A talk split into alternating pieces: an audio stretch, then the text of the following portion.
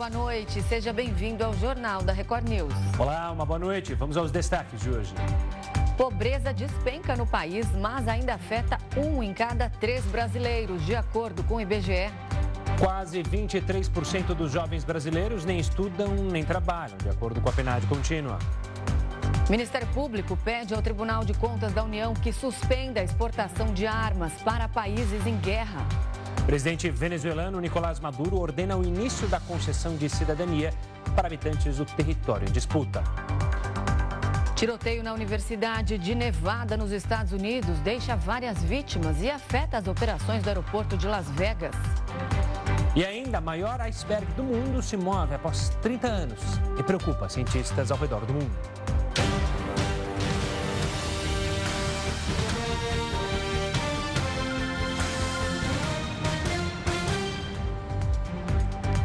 O percentual de pessoas em situação de pobreza no país caiu de 36,7% para 31,6% entre 2021 e 2022, o equivalente a quase um em cada três brasileiros.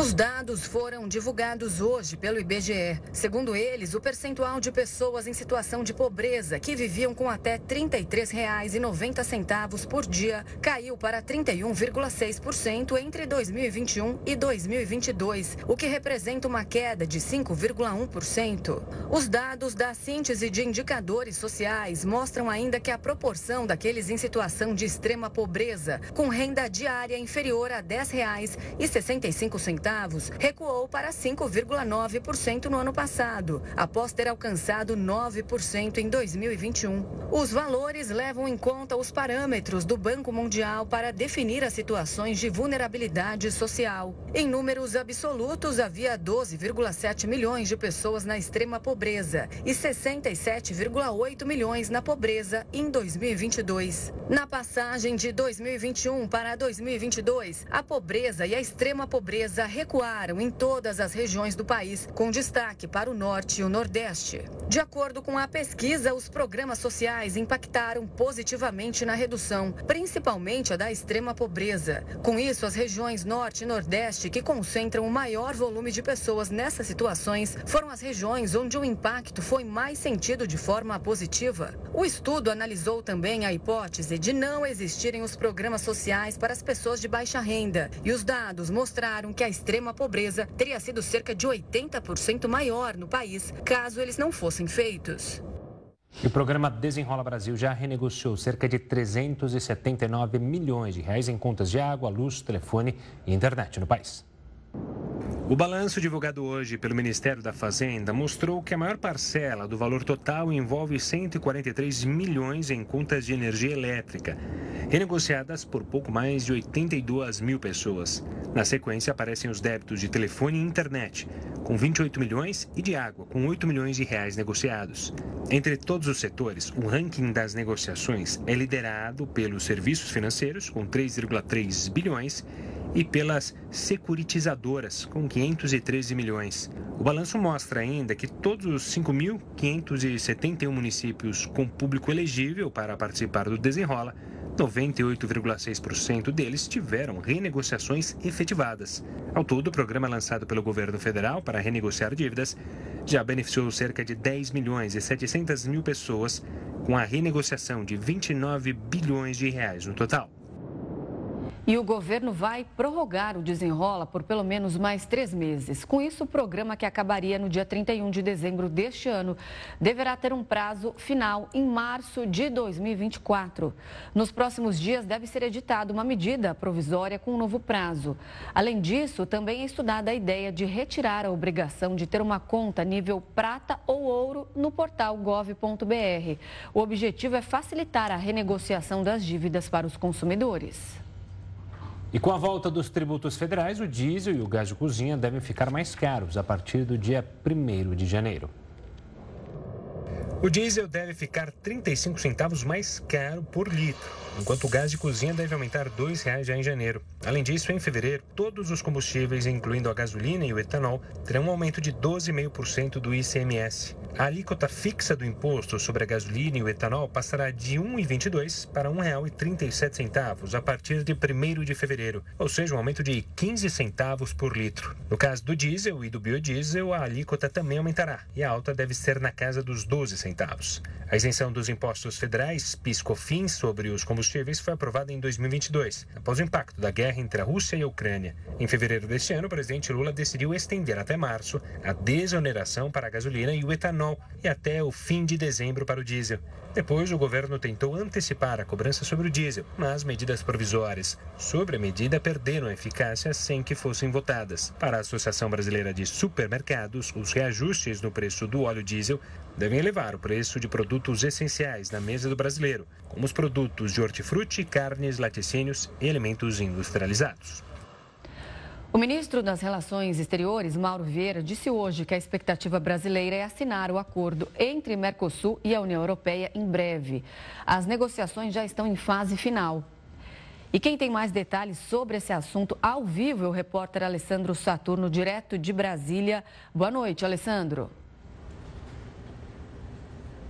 Olá, Renata. Boa noite para você, para o Gustavo e a todos que nos assistem. Bom, essa declaração do ministro das Relações Exteriores, Mauro Vieira, foi dada no Rio de Janeiro. Ele classificou esse acordo aí como um acordo estratégico, uma ampliação né, da dinâmica econômica do país. Até porque, se esse acordo for assinado, será a maior área de livre comércio em todo o mundo, principalmente na questão econômica. Para a gente ter uma ideia e explicar para quem está em casa, se esse acordo tivesse sido assinado em 2022, pelo menos 13 bilhões em exportações brasileiras teriam um imposto zerado. A expectativa é que produtos, é, principalmente da área industrial, cerca de 95% desses produtos eles tenham o imposto zerado com a assinatura desse acordo. Agora vale lembrar que tanto França como a Argentina se colocaram contrários à assinatura desse contrato. Mas, segundo o ministro das Relações Exteriores, Mauro Vieira, esse acordo é muito importante para a economia do país, até porque ele vai abrir um espaço ainda maior da economia brasileira no mercado europeu. Então, empresas daqui vão ter mais competitividade. Essa foi a palavra que ele utilizou para a abertura desse acordo. Então, só para resumir, lembrando para quem está em casa, será aí a maior área de livre comércio principalmente é, uma característica positiva para o Brasil, que vai ter aí uma ampliação na área econômica e bom também né, para o comércio e para as empresas do nosso país, porque a expectativa é que haja essa ampliação econômica no mercado europeu. Lembrando que são 95% dos produtos manufaturados ficarão livres de impostos no mercado europeu. Gustavo e Renata. Tá certo, Saturno. Obrigado pelas informações. Uma ótima noite. Olha, os recentes casos de violência em Copacabana, zona sul do Rio de Janeiro, motivaram a criação de grupos de justiceiros para combater os assaltos na região. Nos últimos dias, diversos vídeos nas redes sociais mostraram a ação dos criminosos em bairros tradicionais da cidade. Quem tem mais detalhes sobre esse caso é o repórter Felipe Figueira. Boa noite, Felipe. Olá, boa noite, Renata. Boa noite, Gustavo. Boa noite a todos. Através das redes sociais, os integrantes do grupo que planejam caçar suspeitos de roubo afirmam que os moradores da região andam desprotegidos nas ruas. Por isso, as vigílias são necessárias para espantar os bandidos da área. Os justiceiros combinam as ações em grupos de WhatsApp e percorrem as ruas vestidos de preto. O grupo teria começado a atuar na noite desta terça-feira no bairro de Botafogo, também na zona sul aqui da capital. A iniciativa dos justiceiros ocorreu após o ataque sofrido pelo empresário Marcelo Rubim, de 67 anos. Ele foi agredido e roubado em Copacabana por um grupo de jovens no último domingo. A ação foi flagrada por câmeras de segurança. Nas imagens, a vítima recebe um soco no rosto e cai desacordada. Antes da agressão, os suspeitos ainda tentaram assaltar uma mulher que passava pelo local. E esse foi apenas um dos casos no bairro recentemente. Outras dezenas de vítimas de roubos foram registradas por câmeras de segurança na Zona Sul. Com a onda de violência, os moradores da região, claro, estão com medo. A Polícia Civil informou que tomou conhecimento dos fatos e já tem uma investigação em andamento para identificar os envolvidos. Voltamos com vocês aí no estúdio. E olha, teve muita confusão na Assembleia Legislativa durante a votação do projeto de lei que autoriza a privatização da Sabesp. A sessão teve que ser suspensa. A repórter Gabriela Dias tem todas as informações. Boa noite. Oi, Renata, Gustavo, boa noite a todos. Os deputados estaduais estavam discursando quando manifestantes que são contrários à privatização forçaram o vidro da Assembleia Legislativa de São Paulo, que separa a galeria do plenário. Nesse momento, o presidente da casa pediu reforço na segurança e o batalhão de operações especiais da polícia usou gás de pimenta, cacetetes e pessoas que estavam na galeria ficaram feridas. Uma mulher saiu algemada e, por causa desse tumulto, de toda a confusão, a sessão foi suspensa e a previsão é que ela seja retomada ainda nesta noite. A Assembleia Legislativa de São Paulo vota o projeto do governador de São Paulo que pode privatizar a Sabesp, que atende 375 municípios do estado. São necessários 48 votos favoráveis para que a proposta seja aprovada. Voltamos aos estúdios da Record News. Em uma atualização, após esse tumulto, os deputados voltaram a se reunir discutindo um projeto para aprovação da privatização da Sabesp. Por 53 votos a favor, os deputados aprovaram o texto que agora segue para análise do governador Tarcísio de Freitas. Mas, como a proposta partiu do próprio governo, não deve ter surpresas e a empresa será ainda deve ter o início do processo para ser vendida para a iniciativa privada. A oposição promete recorrer. Sabe aquele calor que você sentiu nos últimos dias? Pois é, ele tem uma explicação. O mês de novembro foi o mais quente da história. O dado divulgado hoje por pesquisadores europeus aponta que o recorde que pertencia ao ano de 2020 foi quebrado. Neste ano, os termômetros ficaram em média 0,32 grau acima do que registrado há três anos. No mês passado, a temperatura média da superfície da Terra ficou em 14,22 graus, um grau mais quente que a média dos últimos 30 anos. Se voltarmos um pouco a mais no tempo, o calor é ainda maior. Em novembro de 2023, a temperatura é 1,75 graus a mais do que a média do mês entre 1850 e 1900. E em 2023, dos 11 meses até então, seis bateram recorde de calor. E por isso, os cientistas já cravam que este ano será o mais quente da história. E o governo federal começa a pagar hoje o seguro para vítimas da seca no norte. O benefício será concedido a pescadores profissionais da região que, por conta da seca, não conseguiram pescar e ficaram sem faturar. A seca está morrendo muito peixe e daqui para frente acho que vai piorar, né? O valor de R$ 2.640 será pago de acordo com o número final do CPF. Até sexta-feira, todos os beneficiados já devem receber a parcela única. Eu nunca tinha visto uma seca tão imensa como a gente está vendo aí, né? E prejudicou também os moradores, né? Foi obrigado muitos a saírem fora. E os que ficaram por aqui estão passando uma dificuldade tremenda, né? Mas não basta ter a pesca como atividade profissional para ter direito ao pagamento. O auxílio extraordinário, instituído por medida provisória assinada pelo presidente Lula no início de novembro, é voltado a pescadoras e pescadores artesanais, beneficiários do Seguro Defesa que sejam moradores dos estados do Acre, Amazonas, Amapá e Pará. O ritmo de afundamento na região da Mina 18 diminuiu, mas parte da cidade de Maceió permanece em estado de atenção. De acordo com o último boletim divulgado pela Defesa Civil da capital alagoana, o deslocamento vertical na região da Mina 18 já atingiu 1,92 metros de profundidade. Nas últimas 24 horas, a movimentação foi de 4,9 centímetros. No dia anterior, a terra estava cedendo 25 centímetros por hora. Agora o recuo é menor, apenas 0,2 centímetros. A boa notícia é que o órgão reduziu o nível operacional de alerta máximo para nível de alerta na região, com a possibilidade de colapso da mina. Segundo o Ministério de Minas e Energia, a situação está estabilizada e, caso haja o colapso da mina, ele ocorrerá de forma localizada e não generalizada. Por segurança, a Defesa Civil recomenda à população que não transite na área desocupada e que evite entrar nas casas enquanto medidas de controle e monitoramento são aplicadas para reduzir o perigo. A Advocacia Geral da União vai enviar uma equipe de advogados públicos para Maceió até a próxima semana para discutir um novo acordo financeiro com a empresa Braskem, responsável pela exploração da mina. E o presidente da Venezuela segue firme na ideia de anexar 70% do território da Guiana.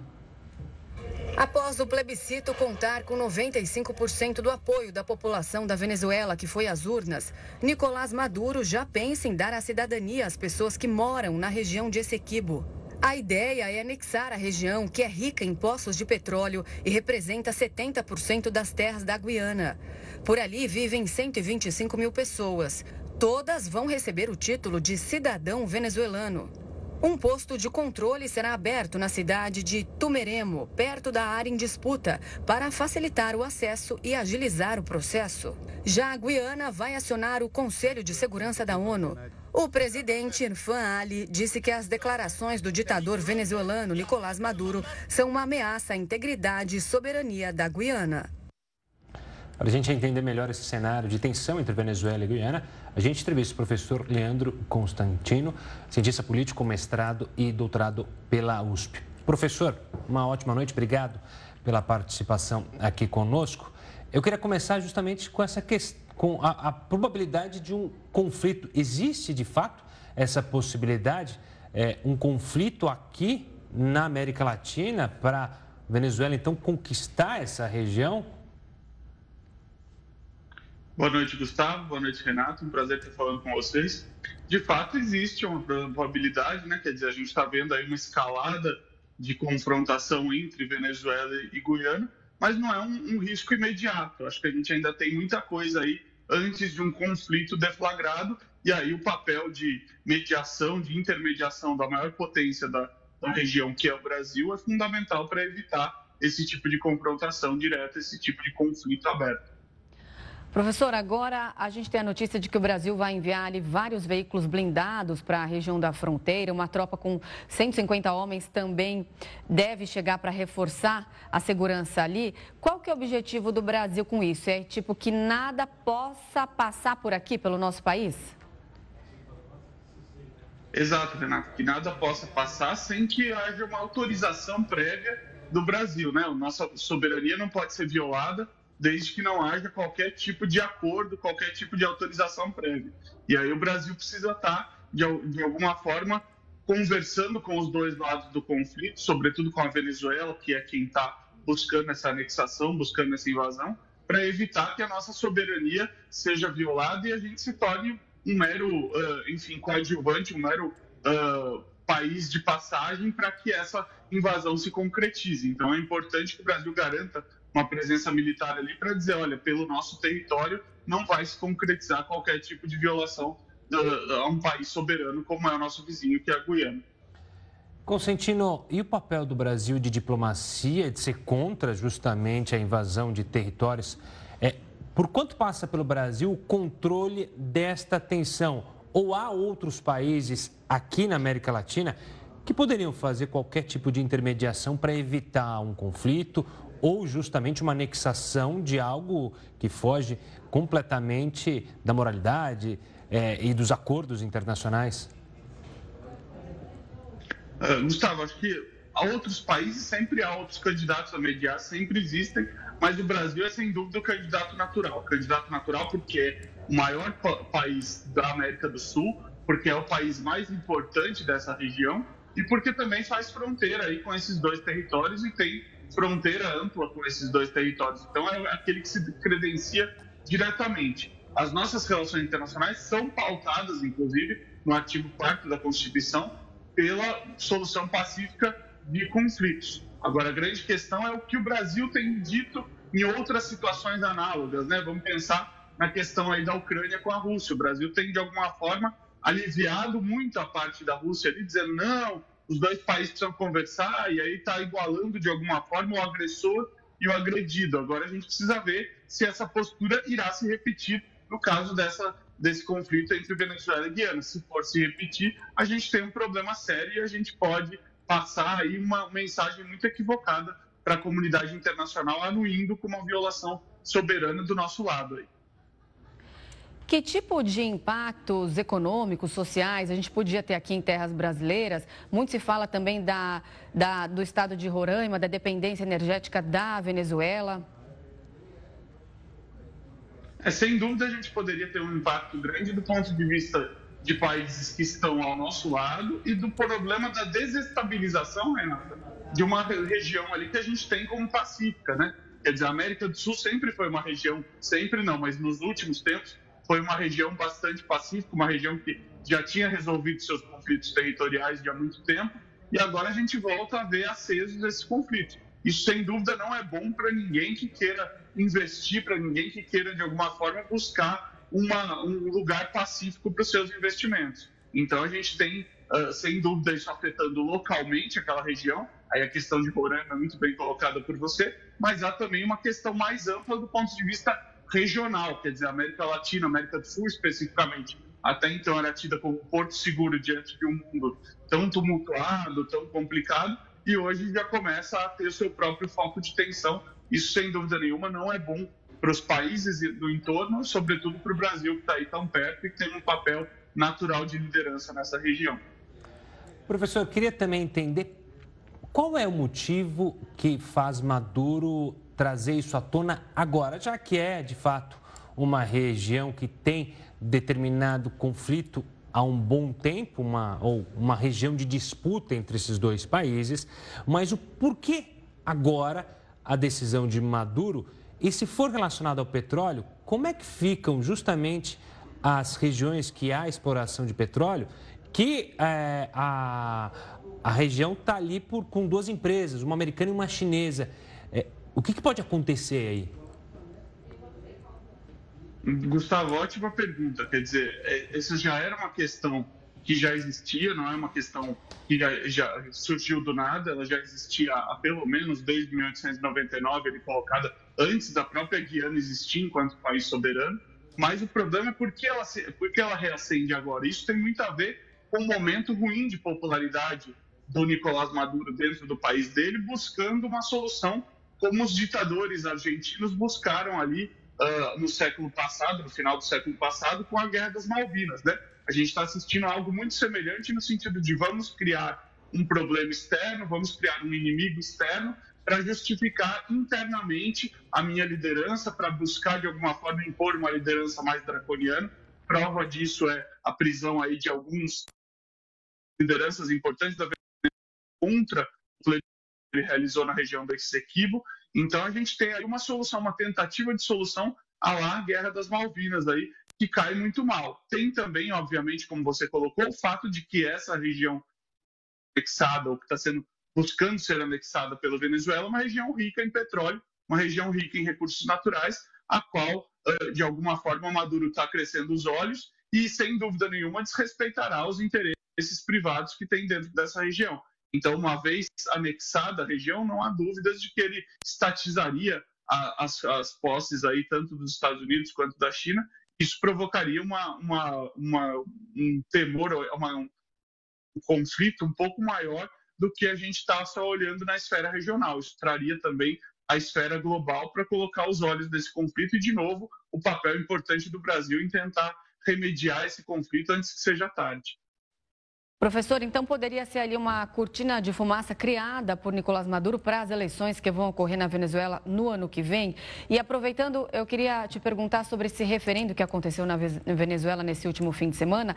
Esse referendo, muitos dizem que os números foram inflados, é, que, porque teve pouca gente votando, mas esse, esse referendo, ele tem apenas um caráter de consulta? A Venezuela não pode anexar esse equibo legalmente? Renato, vamos lá para as duas perguntas que você fez. Primeiro, eu acho que é claramente uma cortina de fumaça para o processo eleitoral, uma tentativa, mas é uma cortina de fumaça que pode se mostrar uma ameaça crível. Então, uma cortina de fumaça perigosa, né? Onde a fumaça há fogo e pode haver fogo bastante alto aí nessa, a temperatura pode aumentar bastante nessa região. Com relação ao referendo, eu também sou daquele time que, que desconfia muito desses dados muito inflados. A gente tem aí as, todas as perguntas colocadas passando de 95% a resposta do sim. Isso mostra duas coisas. Primeiro, que os números me parecem números de padrão uh, norte-coreano, para dizer o mínimo, né? padrão países que de fato manipulam essas estatísticas. Mas lembrar também que a gente está falando de um país que não é uma democracia, portanto, não dá para confiar em dados que venham de uma ditadura dizendo que essa ou aquela, é, esse ou aquele resultado eleitoral são legítimos, são legais. Por fim, é bom acrescentar também que esses números vieram de uma consulta aos venezuelanos sobre se o seu país deve ter uma região maior e mais rica ou não. Quer dizer, isso é uma consulta que, via de regra, daria um resultado positivo, sem dúvida nenhuma, salvo aqueles que se oporiam moralmente a essa questão. Agora, será que a, população de Essequibo foi consultada? Não me parece, pelo, pelo que a gente tem de informações, isso foi realizado apenas entre os venezuelanos. Portanto, isso também acrescenta um caráter maior de ilegitimidade diante dessa consulta e torna ainda mais preocupante esse fato. Quer dizer, eu vou invadir com base nessa consulta, nesses números, é ainda mais preocupante porque eu estou uh, me lastreando em uma estatística talvez não válida do ponto de vista legal e tampouco válida do ponto de vista de legitimidade também.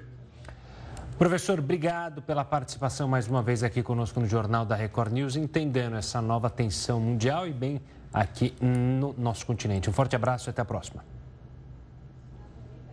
Forte abraço, Gustavo. Forte abraço, Renato. Um grande abraço a todos os telespectadores da Record News. Boa noite.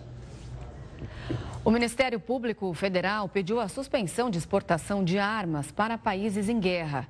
O apelo que foi enviado ao Tribunal de Contas da União pede que a venda de armamento seja suspensa imediatamente. A ideia é que o Brasil não exporte armas e munição para qualquer país ou grupo envolvido em guerras ou conflitos armados.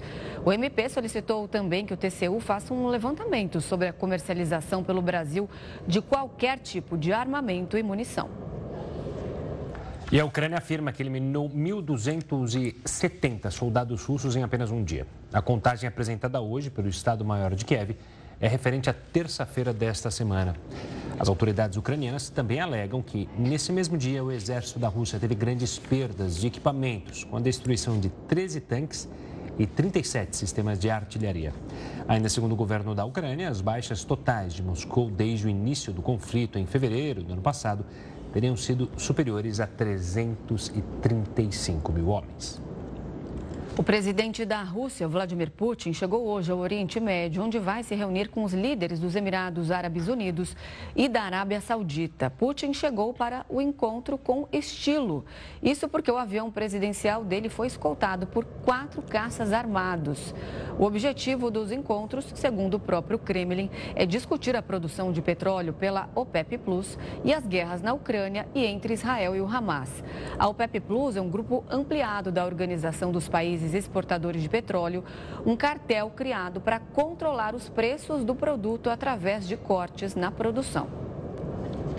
A Anvisa divulgou hoje os dados do Programa de Avaliação de Resíduos de Agrotóxicos. De acordo com o estudo, a cada quatro alimentos de origem vegetal no Brasil, um apresenta resíduos de agrotóxicos proibidos ou acima do permitido.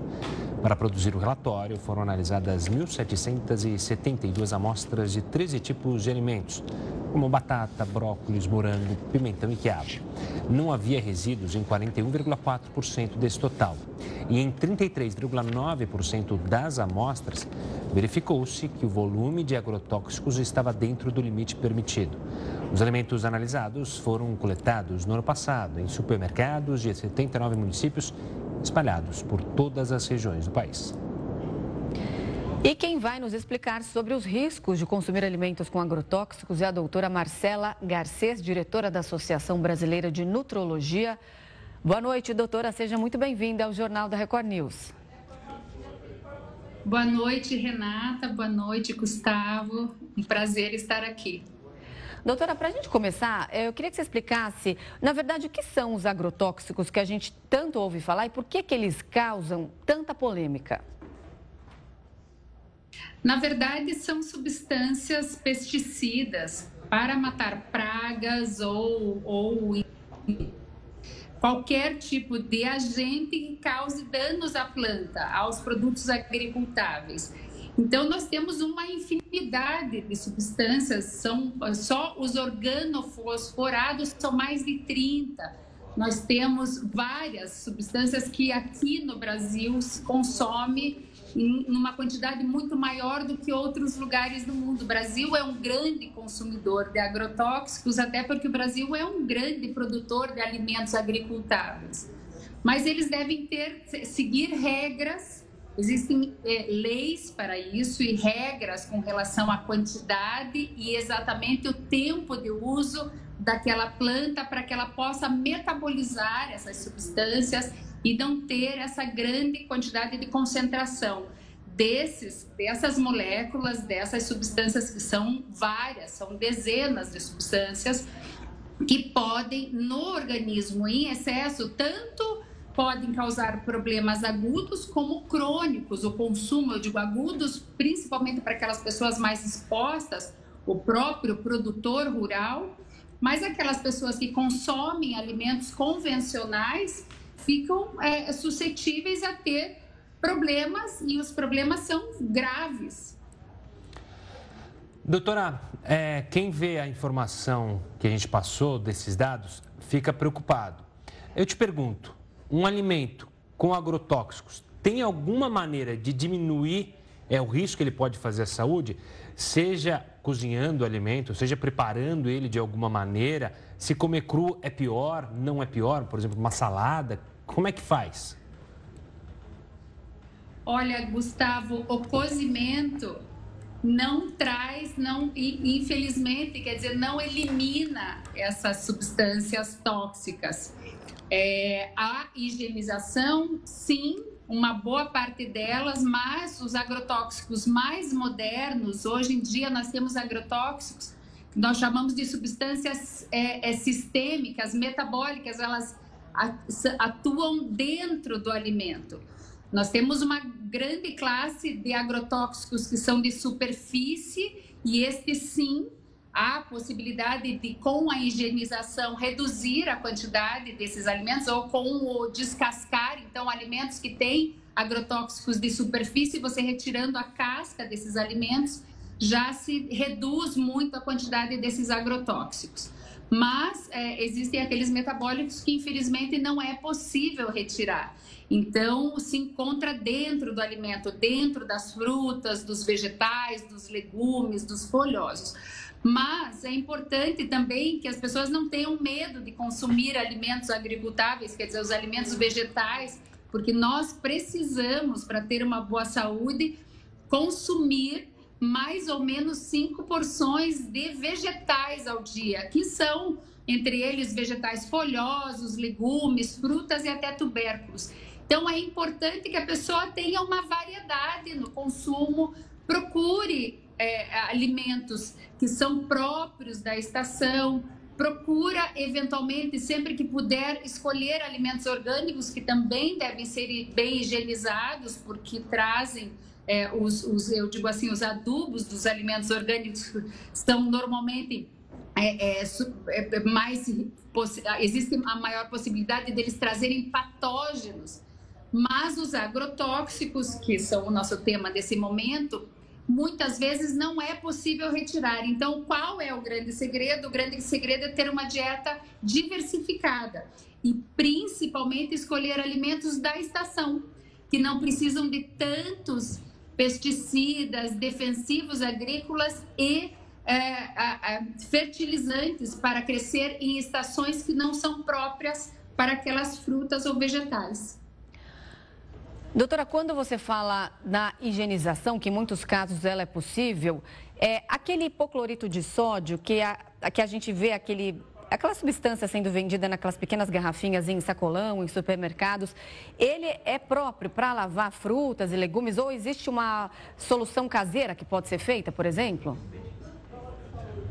Existe sim uma solução caseira, Renata, que to, todo mundo conhece, as nossas avós já faziam, que é lavar em água corrente todos os vegetais, as frutas, etc. Tudo que tenha resíduos que se observem em cascas de frutas, o ideal é que seja retirado, lavado mesmo, com bastante água às vezes até lavar, mesmo que se vá descascar a fruta, porque esse também é um equívoco que as pessoas têm. Pensam que, digamos, uma maçã, uma laranja que vai ser descascada, uma manga, por exemplo, que ela possa ser descascada sem ser lavada, porque essa casca vai ser retirada. E não, ela precisa ser lavada antes de ser descascada. Mas nós podemos lavar bastante em água corrente e utilizar uma quantidade de mais ou menos uma a três colheres de vinagre para mais, mais ou menos um litro de água. Mas também pode-se usar o hipoclorito, pode-se usar água oxigenada, pode-se usar carvão ativado, pode-se usar até uma, um, uma solução muito suave com detergente. Quando você não tem, não tem o vinagre, não tem o hipoclorito, ou não tem uma outra substância higienizadora de vegetais, você pode até colocar um pouquinho de detergente na água, deixar esses vegetais ali submersos frutas, etc., e depois secá-los, retirar essa, esse vinagre, o hipoclorito ou até mesmo o detergente, retirar com mais água corrente e aí então consumi-los, aqueles que não podem ser descascados. Tá certo, doutora Marcela, muito obrigado pela participação aqui conosco, explicando então a a questão dos agrotóxicos, como tentar diminuir qualquer tipo de problema, mas lembrando que é sempre bom comer esses alimentos importantíssimos para a nossa saúde. Um forte abraço, doutora. Muito obrigada, um abraço. Olha, mesmo com uma safra recorde de grãos este ano, o PIB do agronegócio deve ser menor em 2024. O produto interno bruto brasileiro do agronegócio de 2023 pode alcançar 2 trilhões e 600 milhões de reais, o terceiro maior valor da série histórica iniciada em 1996. O montante expressivo, no entanto, representa um recuo de 0,94% frente ao PIB de 2022.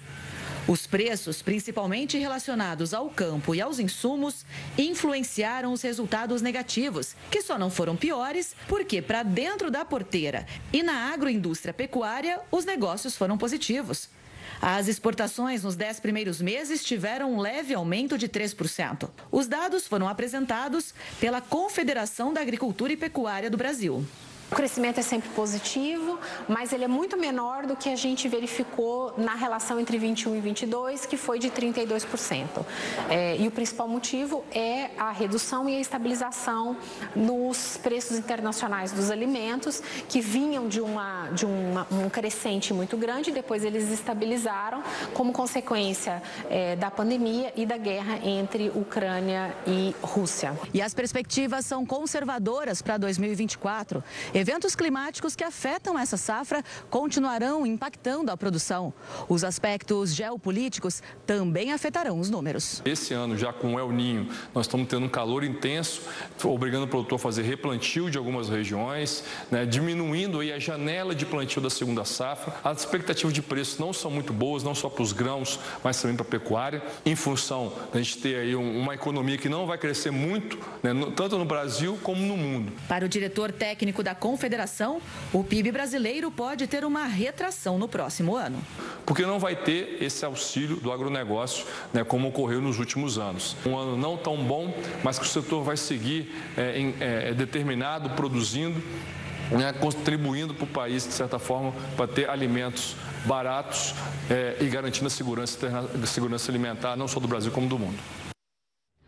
Brasil não avança na meta de universalização da educação infantil entre 2019 e 2022.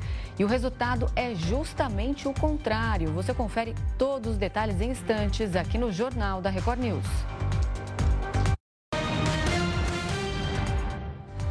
Estamos de volta com o Jornal da Record News. O Brasil não avançou na meta de universalização da educação infantil entre 2029 e 2022. Na realidade, o resultado foi justamente o contrário.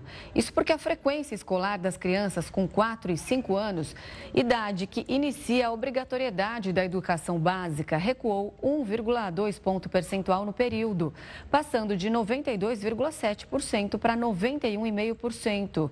Os dados foram divulgados hoje pelo IBGE.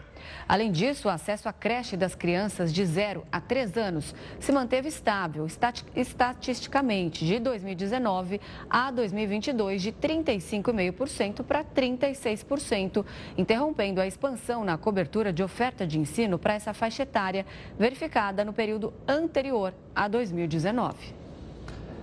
Você já ouviu falar em desembrite? Pois é, assim é conhecido o fenômeno relacionado ao cansaço de fim de ano. Especialistas explicam que nessa época o acúmulo de atividades costuma gerar uma fadiga mental. O excesso de estímulos pode sobrecarregar o cérebro e causar ansiedade, insônia e esquecimento.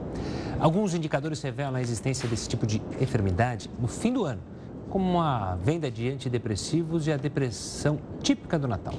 Para lidar com problemas, os médicos orientam priorizar atividades físicas e também de lazer. E também tentar se desligar um pouco do trabalho. Mas quando o cansaço é crônico, os medicamentos e terapias são mais indicados para ajudar. E para explicar melhor esse cansaço mental de fim de ano, a gente convidou a Juliana Zuiani. Ela é médica formada pela Unicamp e especialista em neurocirurgia funcional. Boa noite, doutora. Seja muito bem-vinda ao Jornal da Record News.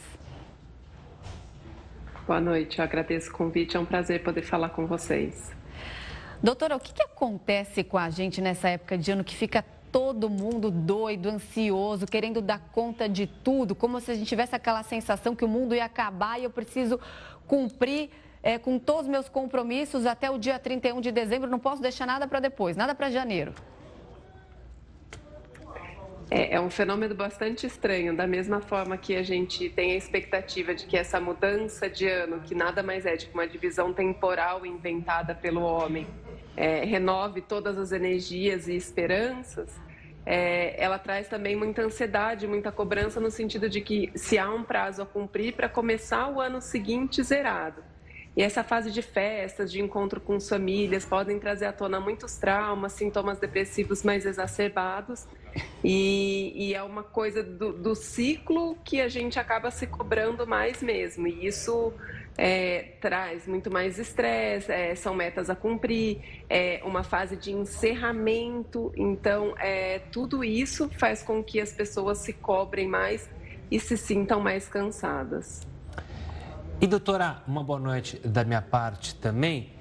Como conseguir conciliar isso sem a necessidade, pelo menos, é, de medicamentos? Atividade física, ouço muita comunidade médica também é, citar e incentivar meditação. Isso pode aliviar as nossas tensões e também deixar nossa cabeça mais no lugar e pensar um dia de cada vez, sem se apressar, sem colocar o carro na frente dos bois?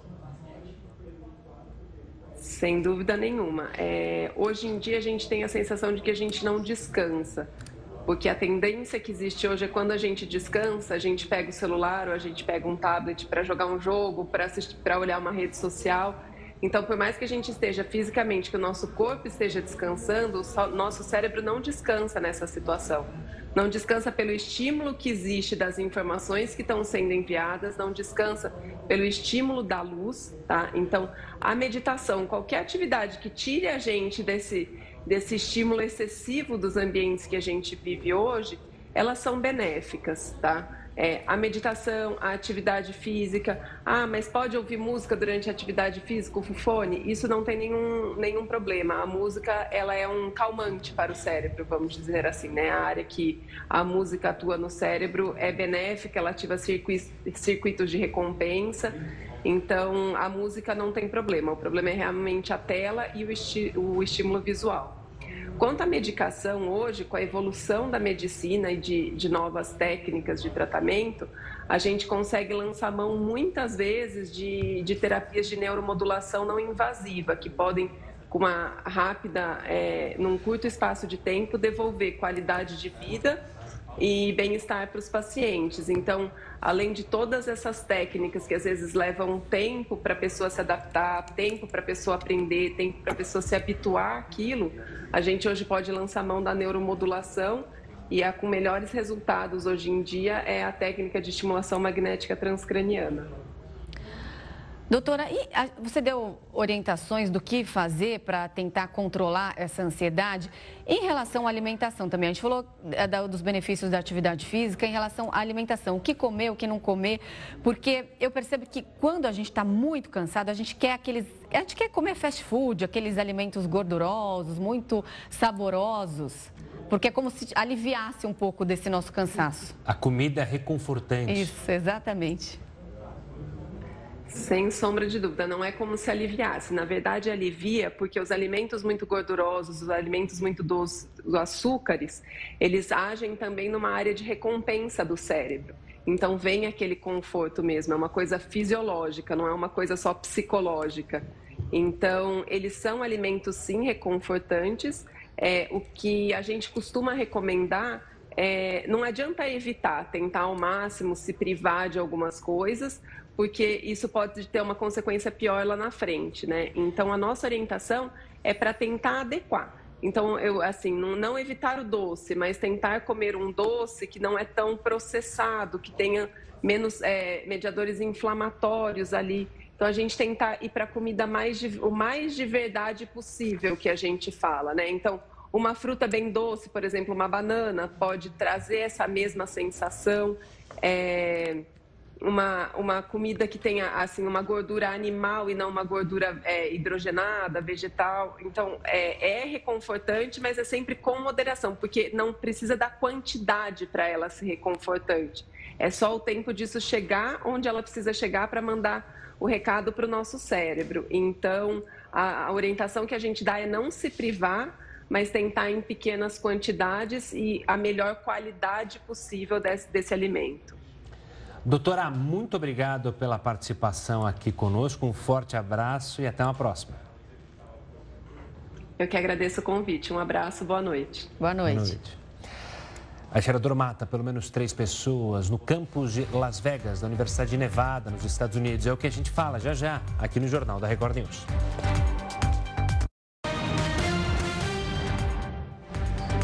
Levantamento da Faculdade de Medicina da Universidade de São Paulo mostrou que a concorrência para cursar medicina no Brasil caiu nos últimos oito anos. De acordo com o estudo, o crescimento no número de vagas para o curso é o principal fator, principalmente na rede particular de ensino. Nas unidades privadas, em 2014, havia 31,9 candidatos por vaga, enquanto em 2022 esse número caiu para 8,9. Já nas universidades públicas, 65 5,8 candidatos disputaram uma vaga em 2022, enquanto em 2014 a relação era de 73,3. Em outubro deste ano, o governo federal abriu 5.700 vagas em cursos privados. Em 2022, apenas cinco estados, São Paulo, Minas Gerais, Rio de Janeiro, Bahia e Paraná, concentraram 56,6% do total de estudantes, com 55,3% das matrículas disponíveis. E o Brasil tem quase 11 milhões de jovens sem trabalhar e sem estudar. O número corresponde a 22,3% da população nessa faixa etária. O Brasil tem cerca de 48 milhões e 900 mil pessoas entre 15 e 29 anos. A falta de estudo e trabalho afeta mais os jovens pobres. Dos quase 11 milhões que não estudam nem possuem ocupação, 61% vivem com menos de 6 dólares por dia. Jovem, as jovens negras também sofrem com essa realidade. Elas representam 43,3% das pessoas do levantamento. Os dados são do IBGE. E a Argentina vive a expectativa para a posse de Javier Milei. De acordo com especialistas, o novo presidente deve começar o mandato com medidas amargas para a população. A posse de Javier Milei será no Congresso da Argentina neste domingo. O rei Felipe da Espanha e o primeiro-ministro da Hungria, Viktor Orbán, confirmaram presença. O governo brasileiro vai ser representado pelo ministro de Relações Exteriores, Mauro Vieira. O ex-presidente Jair Bolsonaro chega a Buenos Aires na sexta-feira. Também virão para a Argentina os governadores de São Paulo, Tarcísio de Freitas, do Rio, Cláudio Castro e de Santa Catarina, Jorginho Melo. No primeiro dia, como presidente da Argentina, Javier Milei deve enviar ao Congresso as reformas trabalhista e tributária. Também é esperado que ele faça um anúncio de um grande corte de gastos públicos, o equivalente a 5% do produto interno bruto do país. Milei deve limitar os subsídios, que segundo os preços dos combustíveis, do transporte público e do gás. Mais da metade da conta de energia é paga pelo governo. O novo presidente também deve parar obras públicas e reduzir os repasses para prefeituras y provincias.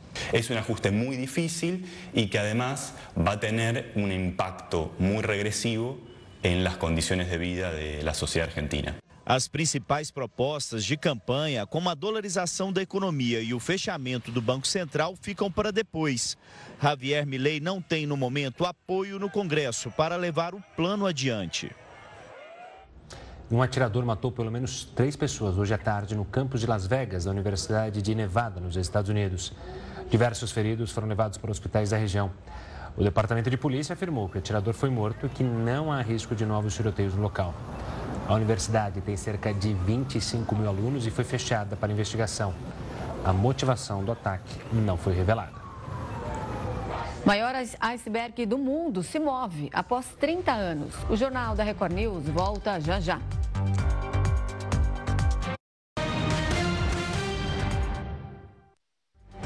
E o maior iceberg do mundo se moveu na Antártica após 30 anos. O bloco de gelo A23A, como é conhecido, é duas vezes maior que a cidade de São Paulo. Ele ficou preso no fundo do oceano por três décadas, quando se movimentou pela primeira vez em 1986. Desde então, ele permaneceu estável, mas agora se desprendeu. Nos próximos meses, o iceberg seguirá o que os pesquisadores chamam de rota de icebergs.